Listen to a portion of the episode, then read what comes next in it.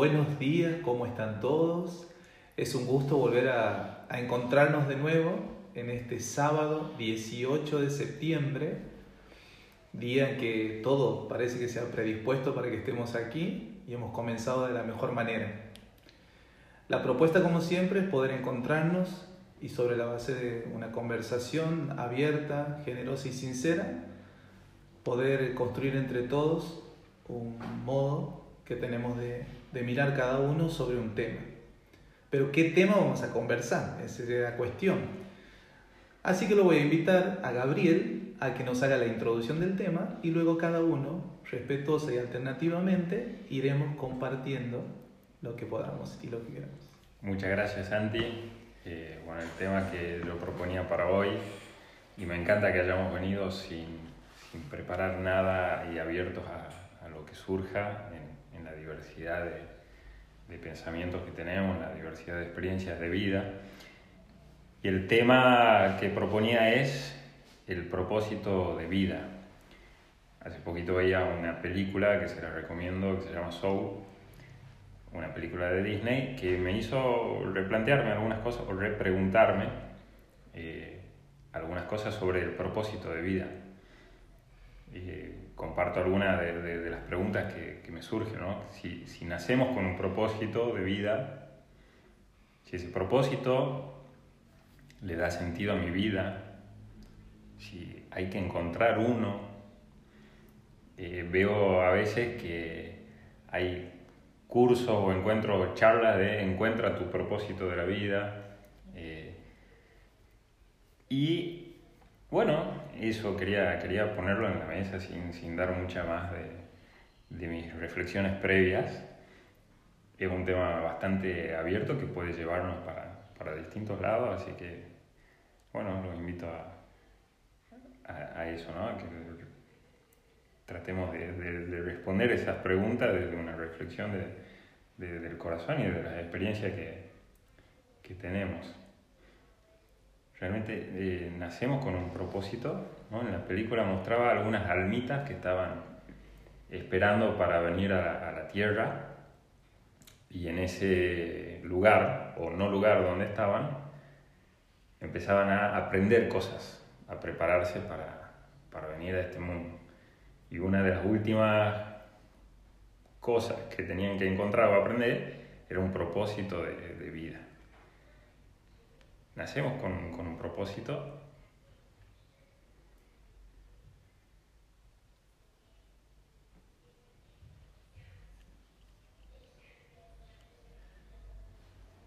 Bueno, eh, este silencio no es menor, ¿no?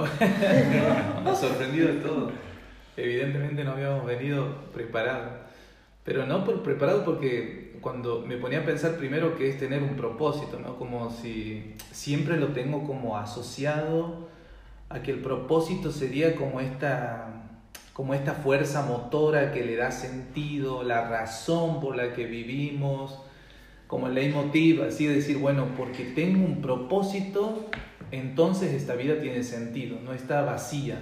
Entonces, de otra forma vulgar sería como decir, bueno, eh, la zanahoria del burrito, ¿viste? Entonces, como sabe que tiene ese propósito para alcanzar, para conseguir, bueno, entonces pone su mirada en eso. La verdad es que para, para no ser deshonesto, no tengo una, no tengo una respuesta ya, igual me tengo fe que a lo largo de esta charla algo me va, va a ir saliendo, pero sí me gustaría aportar de que en principio, cuando escucho, eh, en las experiencias de otros sobre todo, encuentro que parece ser que esto del propósito muchas veces surge inclusive en otros momentos, como si hubiera un gran acto revelador del propósito, ¿no?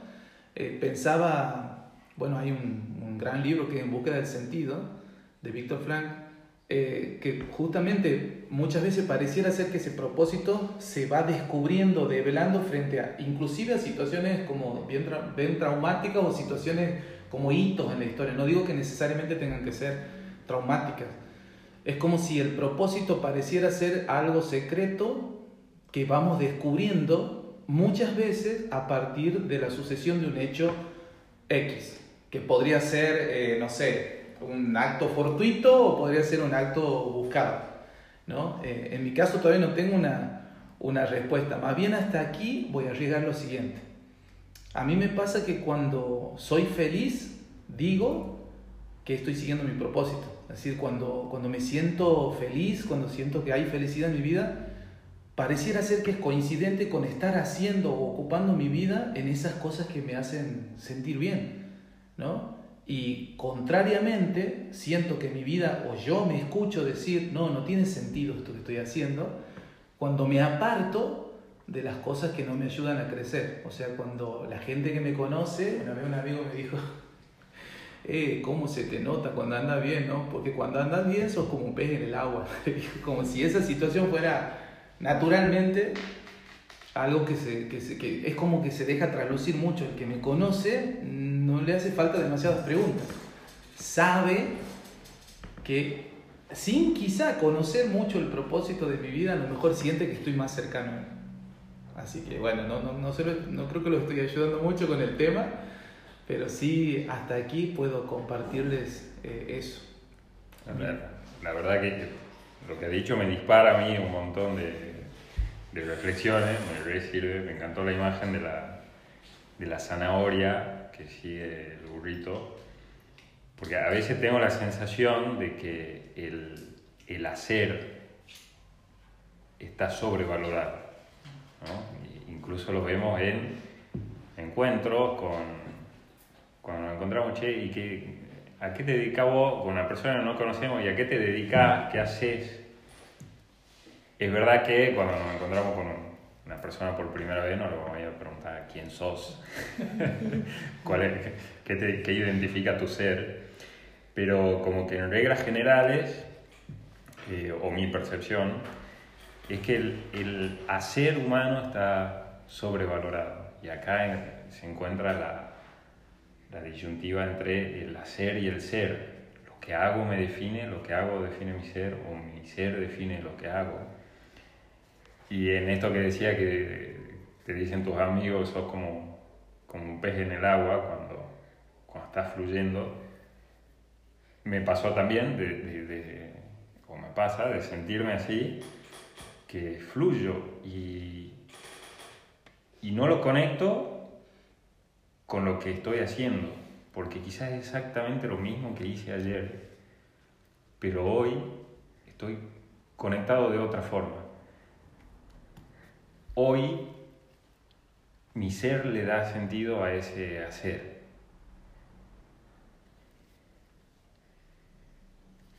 El, cuando soy yo mismo, no importa lo que haga. Estoy siendo quien vine a ser a, este mundo. Eh, es, esa una de las reflexiones que me llevaba también esto de, decir, el propósito de vida entendido como lo que estoy llamado a hacer, me parece que no es como el camino de encontrar el propósito de vida, pero como lo que yo estoy llamado a ser, sí. Un coach eh, eh, de, bueno, de la formación de coaching que yo hice nos decía una definición de felicidad que es cuando el hacer y el ser están alineados. Cuanto menor es la brecha entre el hacer y el ser, eh, más feliz soy. Eh, bueno, son todas reflexiones que me van surgiendo, eh, pero encuentro como eso, ¿no? como que mi ser le da sentido a las cosas que hago y no al revés.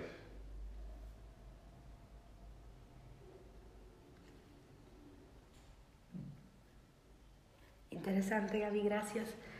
Yo también me, me identifico con, con, lo que estás diciendo, porque en mi propio camino de, de crecimiento y también en, en, lo que estoy viendo en las consultas, hablando con mis consultantes de biodescodificación, siempre se ve que uno de las, una de las situaciones que más nos sacan del, de nuestro eje, creo que nos, más nos quita paz, es el hecho de que tenemos esta creencia de que el hacer justifica el ser, como que yo para poder ser necesito tener algún hacer. Em, yo me acuerdo que cuando, cuando, me, cuando me mudé a Argentina, porque soy de Polonia y me mudé para vivir acá, y todos al principio me preguntaban, pero ¿qué, qué estás, ¿qué estás haciendo? Como que querían saber, bueno, ya que dije, ¿qué, ¿qué haces? Entonces yo me acuerdo que fue desesperada en encontrar algo para justificar mi, mi estar aquí, porque dejé de ser turista en algún momento, eh, empecé a vivir en Argentina ya como, como una de una más de la, de, de la comunidad, entonces sentía esta presión de, de, de esta, y, y, veía esta presión se reflejaba en las preguntas de otras personas que yo tomaba como algo estresante. ¿Y qué estás haciendo? Las personas me preguntaban de manera muy inocente para preguntar algo. ¿Y, ¿Y, qué estás haciendo acá? ¿Y qué, cuál es tu objetivo? ¿Qué quiere? Pero siempre estaba esta situación que tengo que justificarme hacer. No es suficiente que yo simplemente quiero compartir mi vida con, con alguien con un argentino en Argentina, sino siempre, rápidamente tengo que encontrar una eh, un trabajo y lo mejor si, si está relacionado con, con mi profesión eh, para, para, pertenecer, para, para ser como que yo vivía muy fuerte esta, esto de tengo que justificar para que estoy acá. Entonces, y eso obviamente me quitaba la paz porque me perdía de mí, empecé a hacer, a, a hacer diferentes eh, trabajos de enseñar inglés, de algunos trabajos de marketing, pero todo, todo lo que hacía actuaba de manera muy reactiva, no proactiva, como reaccionaba. Alguien me, me, me proponía algún trabajo, eh, no, si quiero enseñar inglés, bueno, me metía a todo lo que me proponían para meterme rápido en, en el hacer. Entonces me acuerdo que me llevó mucho tiempo y después también todos preguntaban, bueno, ¿y tu proyecto, cuando ya, ya estuvimos casados, tu proyecto de vida, ¿quieres como que también sentía que tengo que ser, que ser madre para justificar de nuevo mi, mi proyecto de familia? Y, y, después estas mismas creencias también veo ahora reflejados en, en, en mis consultantes o en los coaches que, que también sienten, sienten esta, esta presión que es interna reflejada también en, en lo afuera. Y, y, de, y, en realidad lo que, se, lo, que, lo que vamos, cuando vamos realmente en este camino de buscar quiénes somos y para qué estamos aquí, ahí descubrimos que no se trata de hacer, como que el ser, que el hacer es consecuencia de, del ser, que no, que no es algo que, es, es algo que, que, sale solo, que, que fluye, si yo estoy conectada con quien soy, con, con esta, me uno con, a, a, la, a, la, a la conciencia universal, entonces como que ya no necesito justificar nada porque sé que soy parte. Y, y de ahí las cosas de alguna manera se, se, empiezan a acomodar y fluyen, y empiezan a fluir. Y ahí el hacer es como una consecuencia, ya no, no miro cómo justificar lo que hago, sino simplemente eh, soy y luego hago. Gracias. Muchas gracias. Como, como esa manera de, de, ver también nos da flexibilidad de, de cambiar, ¿no? de cambiar algo que esté más alineado con, con lo que quiero en la vida, con lo que me hace feliz, con lo que me hace sentir bien. Si yo deposito tanta autoridad o tanta importancia al hacer, y quizá me, me dificulta o me es más difícil cambiar lo que estoy haciendo porque está sobrevalorado, o por mí o por la sociedad. En realidad siempre soy yo, ¿no? Pero quizás influenciado por la mirada de la sociedad, che, ¿cómo vas a dejar? Me pasó cuando dejé mi trabajo de ingeniero agrónomo y algunas preguntas que recibía, che, pero él le dedicado cinco años de estudio, que en realidad han sido nueve, en cinco se dicta la carrera, yo hice nueve. nueve años de, de, estudio a esta profesión y ya no le va a dedicar más, no, ya está. Eh, y esos nueve años no están tirados a la basura, lo he disfrutado, he disfrutado todo, todo lo que hice en mi carrera, pero no se basa mi felicidad en un título eh, o, en, o, en, lo que hago, ¿no? No, no me define y mi ser me llevaba para otro lado. Bueno, eh, si, si, uno se apoya en, en, el ser es quizá más fácil eh, hacer un, una vuelta de página en, en, la vida y seguir creciendo, ¿no? Y seguir y ser feliz. Claro, porque lo que haces en realidad es una etiqueta. con la cual la trampa que hace nuestro ego es que se identifica con, eh, con, con, estas etiquetas. Entonces, soy ingeniero agrónomo, soy profesora de inglés, eh, soy médico, soy abogada, como que es algo que nos identificamos y lo reemplazamos nuestro ser por esta etiqueta. Y de repente, si esta etiqueta eh, se desaparece o, o, o, deja de ser parte de, de, de, mi hacer, ahí mi ser está en peligro porque tengo la crisis de identidad. Eso muchas veces eh, se, se, ve en las, en las madres cuando se van los hijos, cuando los hijos crecen y se van de la casa. Y si la madre vivió su vida con identificándose profundamente con esta etiqueta madre, cuando los hijos se van pierden como que eh, pierden de sentido porque su, su etiqueta ya es obsoleta porque o sea, siempre va a ser madre pero ya no cumple la función de la cuidadora de los hijos ya no es responsable ya no tiene control o sea nunca lo tuvo pero es una ilusión de muchas veces tenemos esta ilusión de tener control sobre sobre nuestros hijos entonces cuando eso desaparece ya no ya no estamos necesitadas por los hijos hay este síndrome de, que se llama el síndrome de nido vacío, que no, no podemos encontrar nuestro sentido y hay que reconstruirse. Pero esta, esta necesidad de reconstruirse viene justamente de eso, de que reemplazamos nuestro, nuestro ser por, por la etiqueta de madre. Entonces como que empezó, la etiqueta empezó a tener un, el rol más fuerte de que nuestra esencia. con respecto a lo que decía Gaby recién también, el tema este, por ejemplo, de, de, que uno estudia una carrera y en un momento decide no ejercerla más de alguna manera, a veces es eso, ¿no? Que mm, ponemos más el foco en algo a lo que hemos invertido mucho tiempo y eso es mirar hacia atrás, hacia el pasado. Entonces, como invertí tanto tiempo y tanta energía en esto, es como si lo tuviera que hacer toda la vida para darle un sentido o para aprovecharlo más. En vez de mirar para adelante y decir, estoy de repente ante una nueva perspectiva, veo nuevas posibilidades, estoy más conectada con mi esencia y siento que tengo que ir para aquel lado. Es como si nos estuviera anclando el pasado, nos estuviera tirando. En cambio, cuando sacamos el foco, dejamos mirar para atrás y miramos hacia adelante, decimos, claro, tiene un montón de sentido, ha sido parte de mi camino, ya he capitalizado todo ese aprendizaje, todas esas experiencias, las llevo conmigo, pero sigo avanzando. No es que estoy dejando una cosa y tomando otra, es como parte de un camino que, que avanza, ¿no? Yo creo. Entonces, eso, cuando somos fieles a nuestro ser y me toca tomar decisiones, decir, sí, quizás no aplico esos conocimientos a un trabajo estrictamente como ingeniero contable y tal, pero es como que lo voy a llevar conmigo igual y lo voy a ir eh, esparciendo de alguna manera esas semillitas por otros aspectos de la vida. Eh, en lo que tiene que ver con el propósito, para mí es una palabra que me resuena muchísimo desde el primer instante que Gaby la compartió porque ha sido una pregunta que yo me vengo haciendo desde muy chiquita.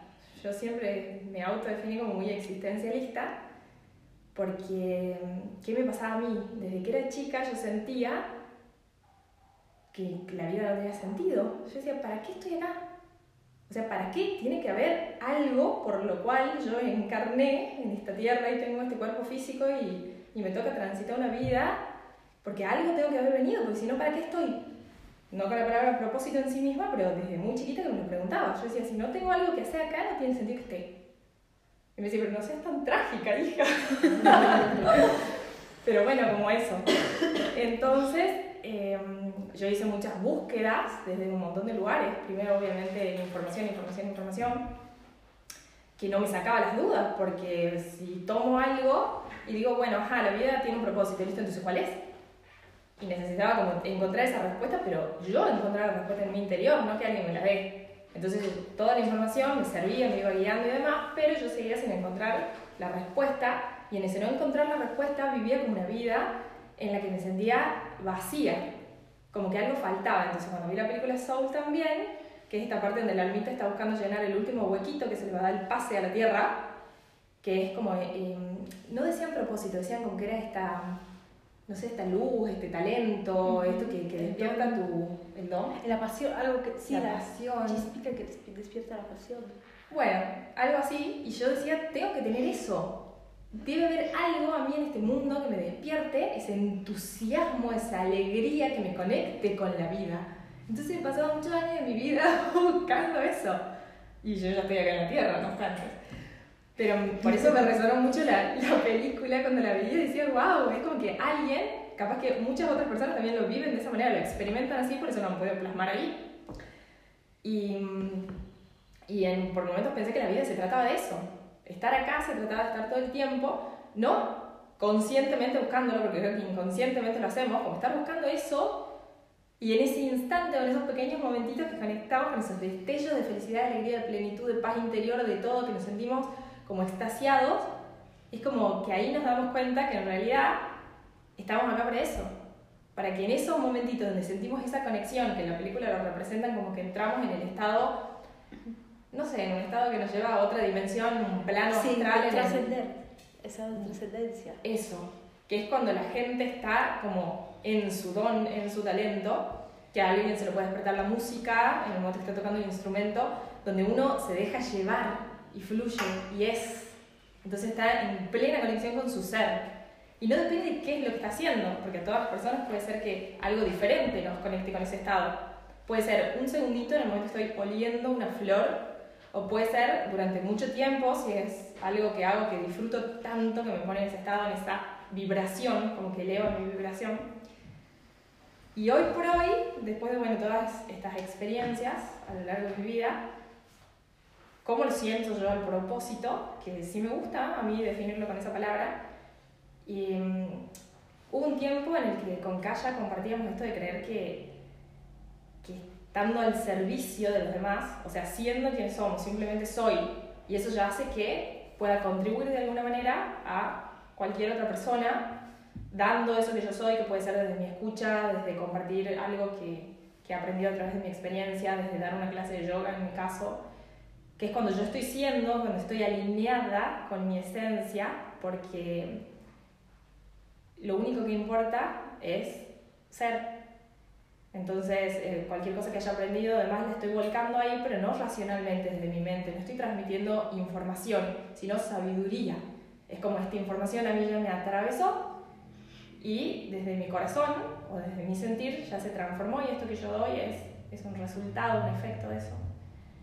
Y luego con tanto amor, con tanta entrega, donde realmente no estoy pensando en, en qué hacer, sino simplemente yo estoy siendo, estoy haciendo lo que en ese momento siento y al otro, de una u otra manera, porque somos canales, le está llegando lo que el otro necesita recibir, quizá. Entonces yo creo que eso es como estar en propósito, que es lo mismo que escuchaba que decía Santi hace un rato, ahí cuando sus amigos le dicen que es un pez en el agua, bueno, sería como eso. Y que tampoco se lo siente como este éxtasis que yo idealizaba, que yo decía, tiene una sensación de plenitud, de paz, de todo, ¿verdad?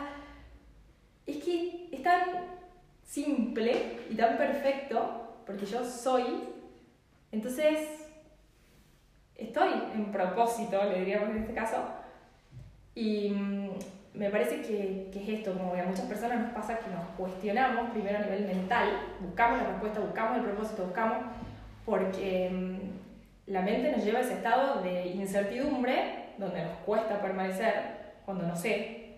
Quizás si es... Si las personas que no, no se lo preguntan tanto porque no, no lo viven así, eh, simplemente en algún momento escuchan esto del propósito y dicen, che, ¿de qué se tratará? Pueden indagar o no. Pero hay otras personas que lo vivimos muy profundamente y que, bueno, como, como todo lo que tiene la misma vibración se atrae, a mí me ha tocado compartir y, y poder intercambiar con muchas personas que lo viven de la misma manera que yo y es muy lindo. Yo, yo me siento una bendecida por tener la posibilidad de siempre haber estado en esta búsqueda porque me ha llevado a esto, a estos encuentros y a poder... Eh, recibir las experiencias de los otros también que a mí me han nutrido un montón y ahí he ido construyendo lo que para hoy es mi propósito, que es el ser.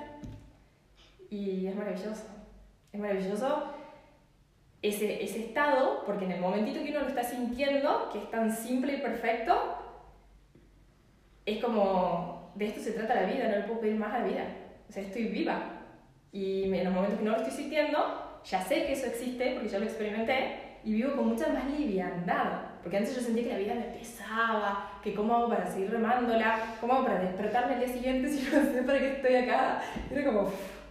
Y ahora es como, me siento tan liviana y tan en paz, aunque pueda estar atravesando emociones como la tristeza, como el dolor, como lo que sea, sé que todo pasa y en ese momento que la vivo no me pesa, de hecho es mucho más liviana. Y al mismo tiempo sé que estos momentitos, que estos destellos de, de profunda conexión con mi ser van a aparecer y, y estoy mucho más receptiva a eso también. Entonces estoy como más pausada y observo y contemplo la naturaleza y en el momento que tengo una conversación la disfruto un montón y cuando doy una práctica de yoga y cuando no sé qué voy a hacer de mi vida más adelante porque esto, ¿no? El, el hacer va a ser un, un, efecto del ser, pero mientras yo más conectada esté con el ser, sé que este hacer también va a venir sin que yo tenga que hacer mucho para, para tomar decisiones. Es más esto, cuando tengo que tomar decisiones o en los momentos de elegir, porque siempre que nos toca elegir, todo el día estamos eligiendo eh, me levanto temprano, me levanto tarde, desayuno esto esto, y, y, ahí cuando entra la mente, ¿no? Esto me nutre más y esto menos, pero yo estoy deseando esto, entonces escucho mi corazón. Y, y, y todo el tiempo soy consciente que estoy eligiendo y al mismo tiempo eh, cada elección que hago me da paz. No me la cuestiono, no, porque me dejo llevar más por el sentir que por lo que pienso. Y bueno, creo que de eso se trata, estar un poquito en propósito. Y que es contagioso. Que cuando uno empieza a compartir con gente que también, pero desde, desde lo que a mí me, me, me, hace sentir esa persona, ¿no? Desde lo que me explica o... No, no, no, sino cuando yo estoy con alguien que realmente yo siento que vive desde sus horas, de su propósito, es contagioso porque automáticamente me dan ganas de sentirme así y como que me entrego, cuesta menos, ya no es tan, tanto el, el pensar cómo tengo que hacer y no sé qué, que antes sí yo lo hacía de manera muy racional, es como me entrego y me gozo la vida. ¿Y eso qué es? Es nada. El tema del propósito para mí es como algo que, que, si nunca se lo han cuestionado, los invito, los invito a que aunque sea piensen, ¿qué, qué les trae esto cuando, cuando creen que, que, tenemos que tener un propósito para estar acá o no? ¿Y cómo se sienten con respecto a, a la vida misma? ¡Qué loco! ¿Para qué? ¿Para qué estamos acá? Gracias. Gracias, Gracias, Juli. Gracias, Juli. Y está bueno ver qué pregunta viene después de cuál es tu propósito de vida. Si directamente me pregunto cuestiones de hacer o de ser. La, alguna de las reflexiones que me dejaba a mí esa peli era que los momentos donde se sentía viva esa almita que había venido al mundo, o bueno, uno de los personajes, no era un momento que estaba haciendo algo de su profesión o de, lo, o de su pasión, sino simplemente era un momento donde estaba vi viviendo el presente. Estaba hablando con una persona, estaba recibiendo en su mano una hojita del árbol que caía, estaba mirando el sol. Como el vivir el presente indefectiblemente nos conecta con nuestro ser y la vida tiene sentido, sin hacer nada. El hacer para mí no es el, que le da el sentido a la vida, sino al revés. Alguna vez leía que la depresión es vivir en el pasado y la ansiedad es vivir en el, en el futuro. Y mucha gente que habla de la felicidad, gente, bueno, autores que le doy mucha mucha autoridad como el Cartol, que habla de vivir el presente para ser feliz. ¿no? O sea, ni siquiera vivir el presente para ser feliz. Cuando vivo en el presente soy feliz. Una consecuencia, no un, eh, un lugar a donde llegar, no, es una consecuencia. Aquí está la clave, sí. Porque yo tengo un problema con la palabra propósito. No sé si es por algún problema de, de idioma, pero, pero sí, el propósito, he visto varios, eh, varios cursos, varios talleres donde se habla, descubre tu don, descubre tu propósito, como que, tu, que nuestra tarea en la tierra es venir, a, o sea, venimos aquí y tenemos que encontrar el propósito nuestro, que puede ser alguna profesión, algo que nos gusta, o puede ser el llamado de Dios, la vocación que, que, que también se, se, se plantea, eh, pero siempre es como el, el propósito y es este el para qué, que tengo que encontrar el para qué de todo, que está detrás de todo lo que, de todo lo que hago y también se supone que sería detrás de todo lo que soy, pero puede ser un para qué detrás del, del ser y capaz no, capaz no hay propósito. capaz no existe el propósito, porque si se trata, el para ser no necesito propósito. El, el, ser, como que si yo me, si yo me, me conecto con, con esto de, de, vivir desde mi esencia, de conectarme, de buscar siempre estos momentos de, de conexión con mi ser, no necesito propósito, porque eso ya, ya es suficiente, como que yo soy y punto. No hace falta decir yo soy eh, y profesión. Yo soy coach, yo soy profesora, yo soy ingeniera, ingeniera. No, yo soy, yo soy madre, ¿no? Nada como que todos esos roles dan propósito, pero es algo que nosotros construimos para, quizás para desconectarnos de nuestro ser, para encontrar como que el propósito es algo eh, como, como secundario, algo que viene, que nosotros lo, construimos sobre algo que nos necesita propósito, que es el ser. Gracias, Calla. Em, creo que mientras los escuchaba, em, me sonaba la palabra emoción. Emociones, estados de ánimo, sentimientos. Y, y este conectar con el ser, como dijo Gaby, este el estar presente, o como dijo Juli, de, ¿para, qué, para qué estoy acá. ¿Qué importancia tienen las emociones? Em, no sé, traigo a la mesa esto, ¿no? Eh, escuché felicidad, la palabra felicidad, escuché la palabra propósito, escuché la palabra para qué somos creados, para qué estamos acá. Y creo que nuestra mente humana juega un, papel importantísimo, eh, que está conectado a nuestras emociones, ¿no? Eh, la felicidad eh, es la coherencia entre nuestro propósito y nuestra emoción. y la mente humana jugar un papel tan importante, nosotros con nuestra mente humana somos capaces de sentir emociones, proponernos emociones, gestionar sentimientos, gestionar estados de ánimo que nos van a colaborar a nuestro presente, a nuestro hoy, ¿no? Entonces, nosotros conociendo nuestra mente humana, conociendo nuestras limitaciones, conociendo, conociendo nuestras, nuestro ser. ¿Qué hacemos hoy para estar feliz hoy? Eh, y yo creo que, que esa es la pregunta, ¿no? Que, que me hice hoy en la mañana. Hoy ¿Hoy qué hago para estar feliz? En congruencia con mi emoción y con mi propósito. Y ahí, gracias Flor, ahí se me viene la pregunta a mí, ¿hace falta hacer algo para ser feliz? Una vez he escuchado de un, un maestro muy cercano que decía, ¿qué hace un árbol para vivir? ¿Qué hace un árbol para conseguir nitrógeno, fósforo, potasio, calcio, magnesio? Son todos nutrientes, macro y micronutrientes que necesita el árbol. Además del agua, sol, eh, dióxido de carbono, oxígeno. Nada. Consigue todo sin moverse, sin hacer algo. Y esta analogía me llevaba a mí a la reflexión de no hacer nada. ¿Puedo ser feliz haciendo nada? Sí. Sí, no estoy haciendo nada. ¿Y? ¿Y?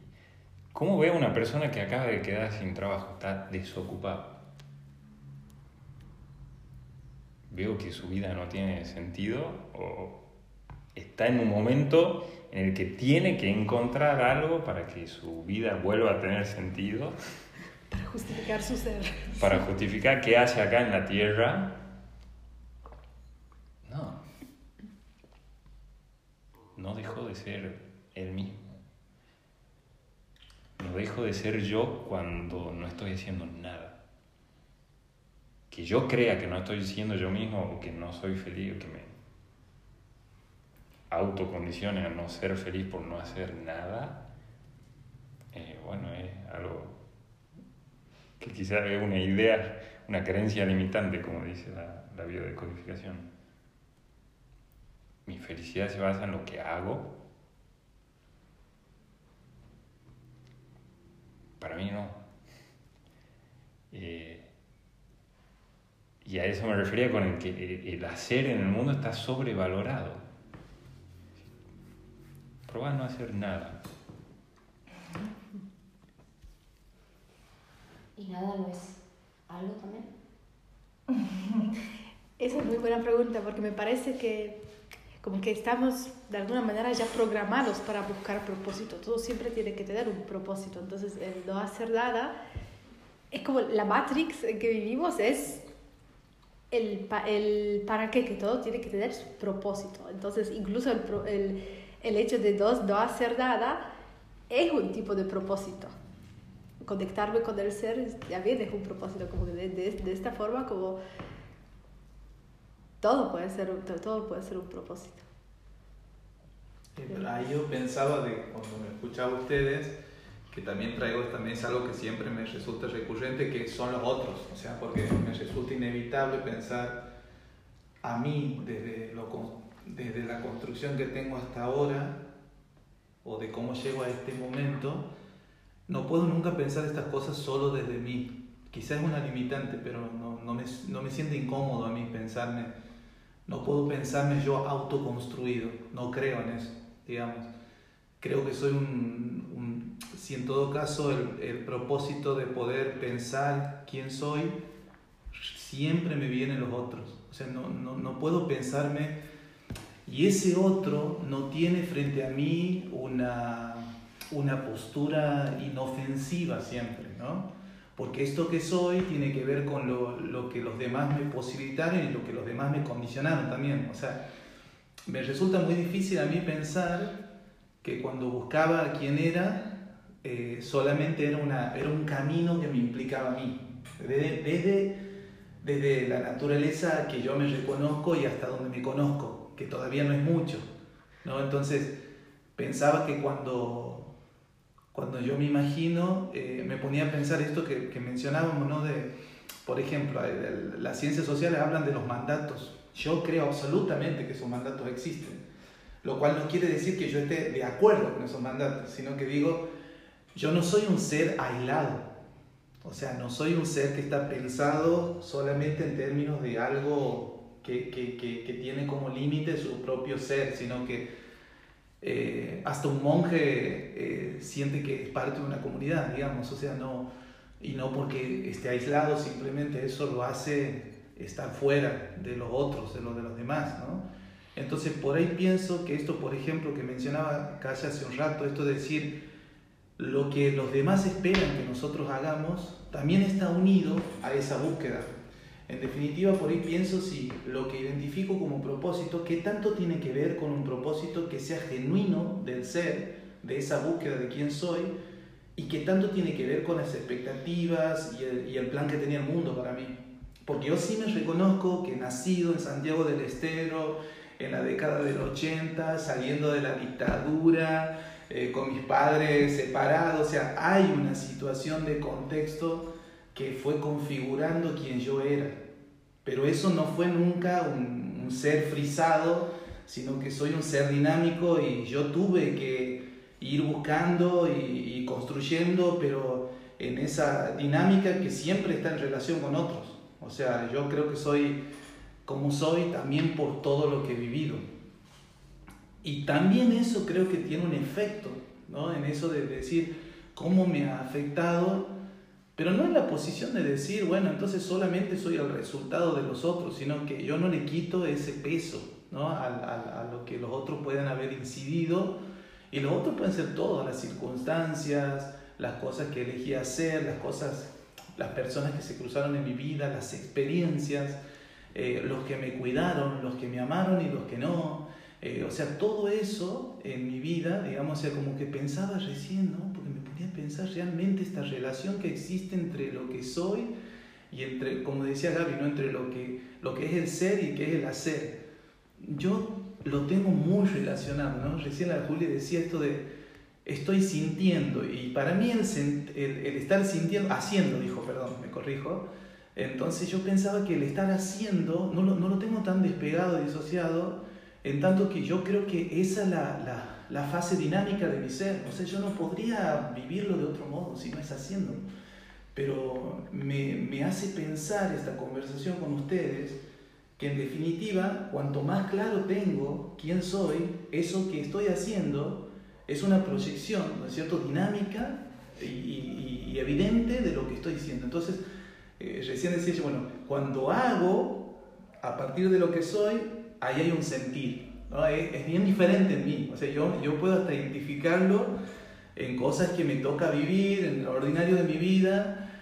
Y hay otros momentos donde ese hacer que estoy como aprendiéndolo ahora también, digo, no era más importante de, que, de lo que yo era, sino que era una proyección más genuina. Había menos distancia entre ese, ese, ese, esa persona que soy y, y, esa persona que está haciendo, ¿no?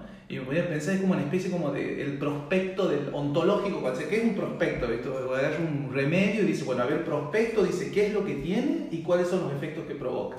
Bueno, para mí la búsqueda de propósito es poder leer en la letra chiquita de mi prospecto ontológico de qué estoy hecho. Digamos, qué es lo que hay de mí, qué es lo que me constituye, cuánto de mí, cuánto de los otros y cuáles son los efectos que causan. ¿Cuáles son las contraindicaciones? también me pongo a pensar que, que tengo efectos, pero también efectos secundarios. Entonces, eh, me encanta esto que me ha hecho pensar, el hecho de decir, bueno, no, no sé si tanto, sí me encanta esto de, de pensar que eh, no digo que haya que hacer algo para descubrir si, si, si verdaderamente hemos descubierto quiénes somos, pero en mi experiencia, hacer a partir de lo que soy, me relaciona siempre con esos que también constituyen lo que soy. ¿no? O sea, ahí hay un punto para mí de contacto que me permite pensarme así. ¿no? Eh, reconozco en mi vida esa presencia del otro que, repito, no, no es romántica ni idealizada, es una presencia a veces bastante hostil del mundo. ¿no? Yo tengo 41 años y todo estoy recontra cansado que la gente ya dé por, por, por una situación eh, que yo ya tendría que haber respondido a muchas cosas del propósito que el mundo tenía pensado para mí. Digamos, a esta altura tendría que haber estado casado, tendría que tener hijos. Por ejemplo, yo siento fuerte que un... Eh, que, que creo que el propósito tampoco es una sola cosa, ¿no? No lo tengo muy claro, pido perdón por eso, pero, pero por ejemplo, ¿no? yo siento fuerte eh, como propósito, por ejemplo, la paternidad. Yo siento que eso está en mí y lo ejerzo con mi sobrino, con los niños, así yo busco eso.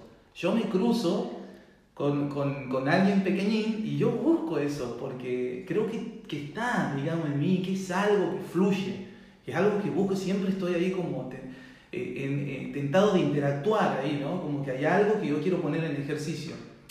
Y el otro piensa que yo necesitaría tener mis propios hijos, digamos, o sea, que la mirada del otro en la búsqueda de mi propósito, tal vez si yo le diría, mi propósito es ser papá, yo me siento absolutamente parado en ese propósito y siento que lo recontra mí le ejerzo.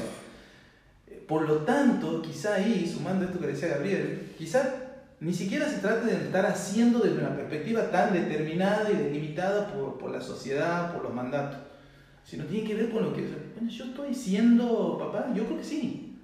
Eh, no al modo tradicional ni al modo de lo que esperan los demás. Eso, créanme que en mi vida me ha, me ha traído mucha tranquilidad. Como que no responder a, al cronómetro del mundo, sino a mis propios tiempos. ¿no? A ese tiempo eh, que, que, yo lo siento así como más, eh, más transparente. Entonces yo yo finalmente les, les, comparto que para mí, algo que dijeron al comienzo, que me, que me quedé atrapado y no podía salirme, era que a este momento de la conversación creo que descubrir el propósito es algo, en mi caso y desde mi opinión y de mi interpretación, algo asociado íntimamente a la identidad, o sea, a lo identitario. O sea, ¿quién, quién, o sea, me pregunto quién soy, pues estoy queriendo decir que, cuál es esa identidad. Las respuestas que tengo, para que no sea un contrasentido y porque yo creo que hay, un, hay una dimensión ontológica dinámica, es que nunca hay un modo de responderlo en el aquí, hay el aquí y el ahora, pero siempre somos posibilidad de ser otra cosa. Y, creo que eso es lo que a mí me anima, más decir, ah, no digo que sea tan así contingente, bueno, ahora soy esto y mañana, ah, seguramente todo ese tiempo, pero la posibilidad, como decía la, la Juli, ¿no? de volver en el tiempo, pero no para poner anclas, sino para desandar el proceso, de mirar lo recorrido, para aprender a dónde me a dónde, por dónde era, yo conozco el camino, pues ya lo he andado este camino, entonces ¿qué aprendí? Eh, ¿Qué me quedó? Eh, ¿A dónde descansar? ¿A dónde, eh, a, dónde no ir solo? ¿A dónde ir solo? son respuestas que me vienen y bueno, creo que ser, identidad y propósito ahí, también agarradita de, de las manos.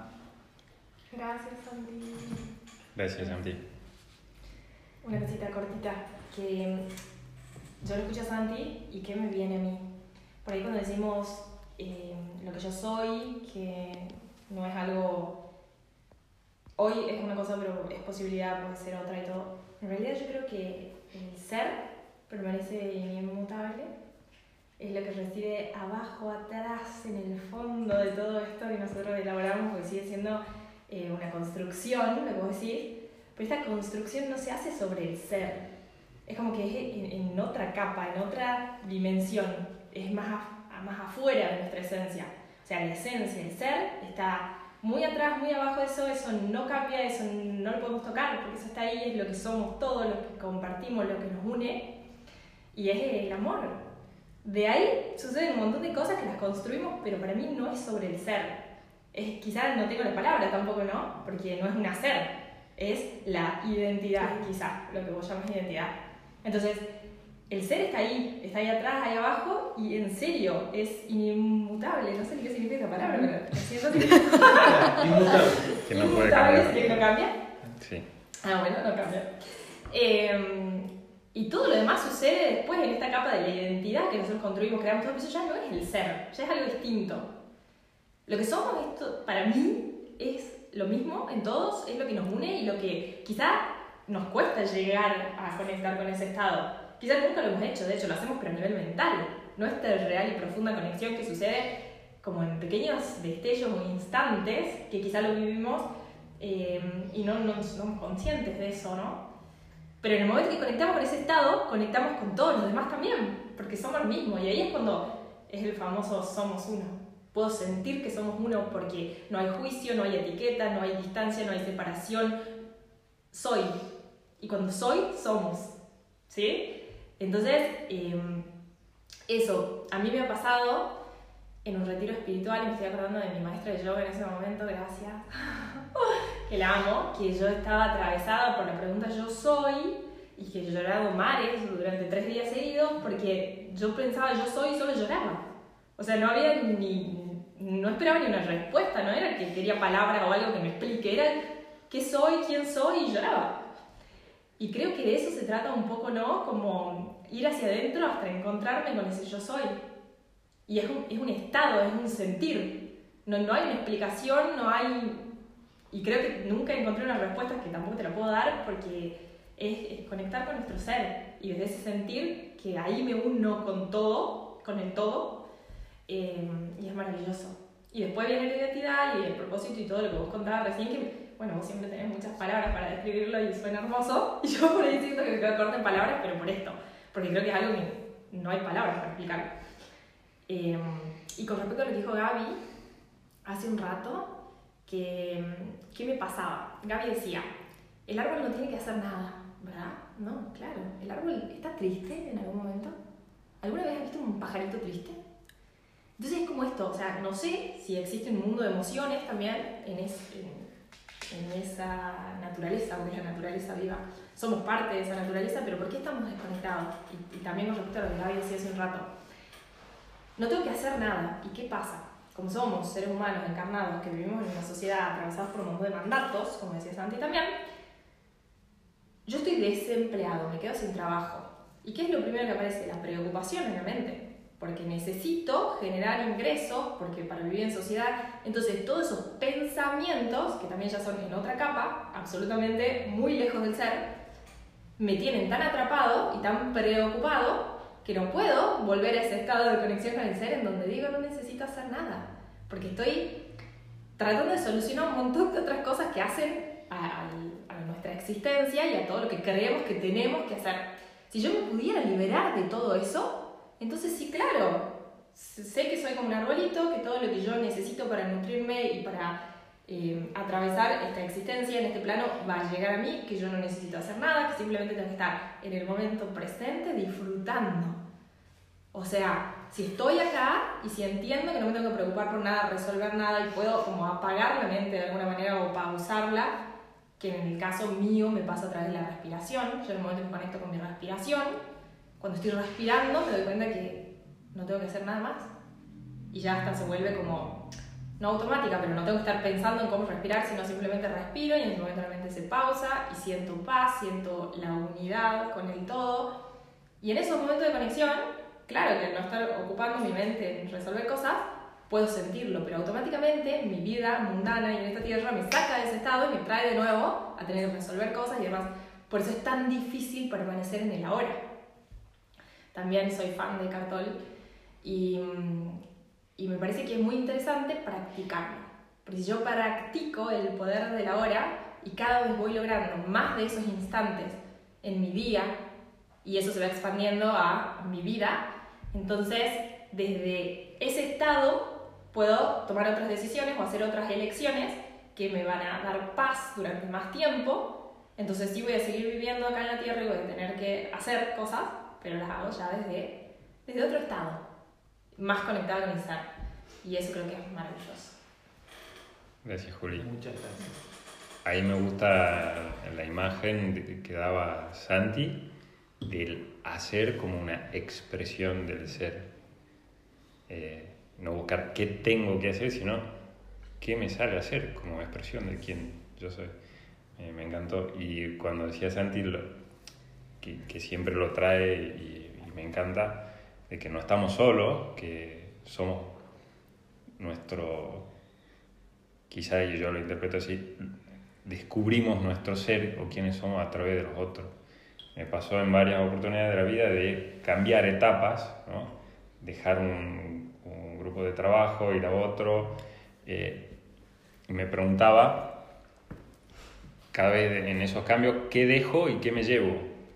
Y cuando... Y las respuestas nunca eran, dijo, haber enseñado cómo hacer un Excel, cómo hacer un budget, cómo sembrar.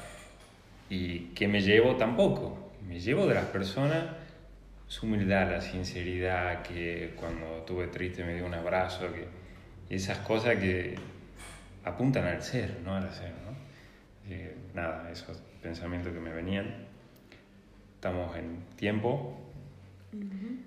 ¿Les parece que cerremos con las mantras? Y como una nuestra, nuestra tradición de, de, estas reuniones, de que cada uno se lleva una frase para ir pensando durante, durante la semana, eh, una, afirma, una afirmación que las llamamos mantras. Y bueno, si quieren yo empiezo.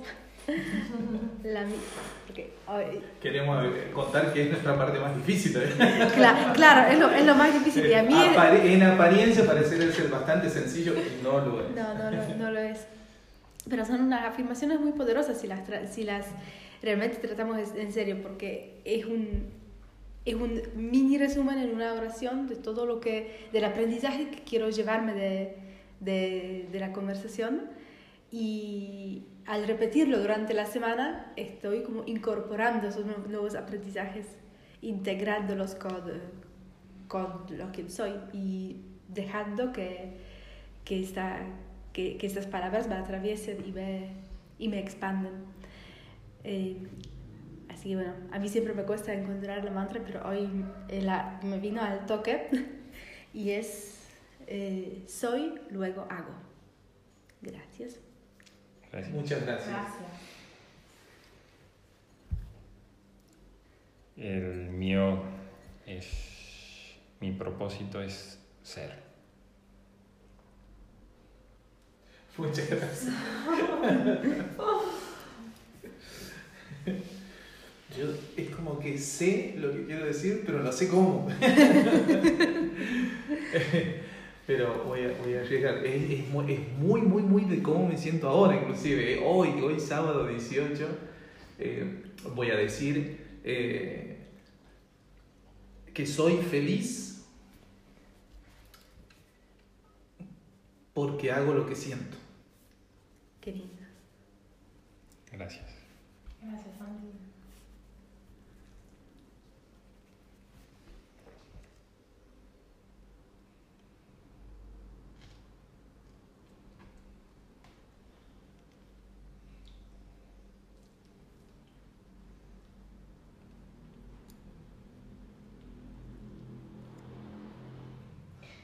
Porque soy feliz porque hago lo que siento.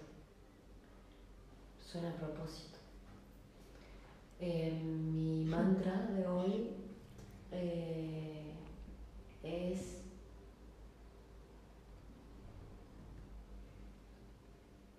ofrezco lo que tengo hoy. Gracias. Muchas gracias. Gracias, Clara. En realidad, eh, mi mantra es exactamente el mismo que te da ahí.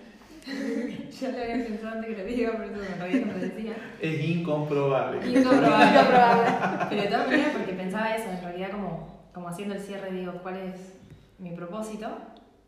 Según todo lo que describí, mi propósito es ser. Entonces, eh, pero yo lo, lo reduciría a soy. Soy, soy. Entonces, eso. Gracias. Gracias. Gracias, Muchas a gracias. todos. Muchas Gracias a todos. gracias.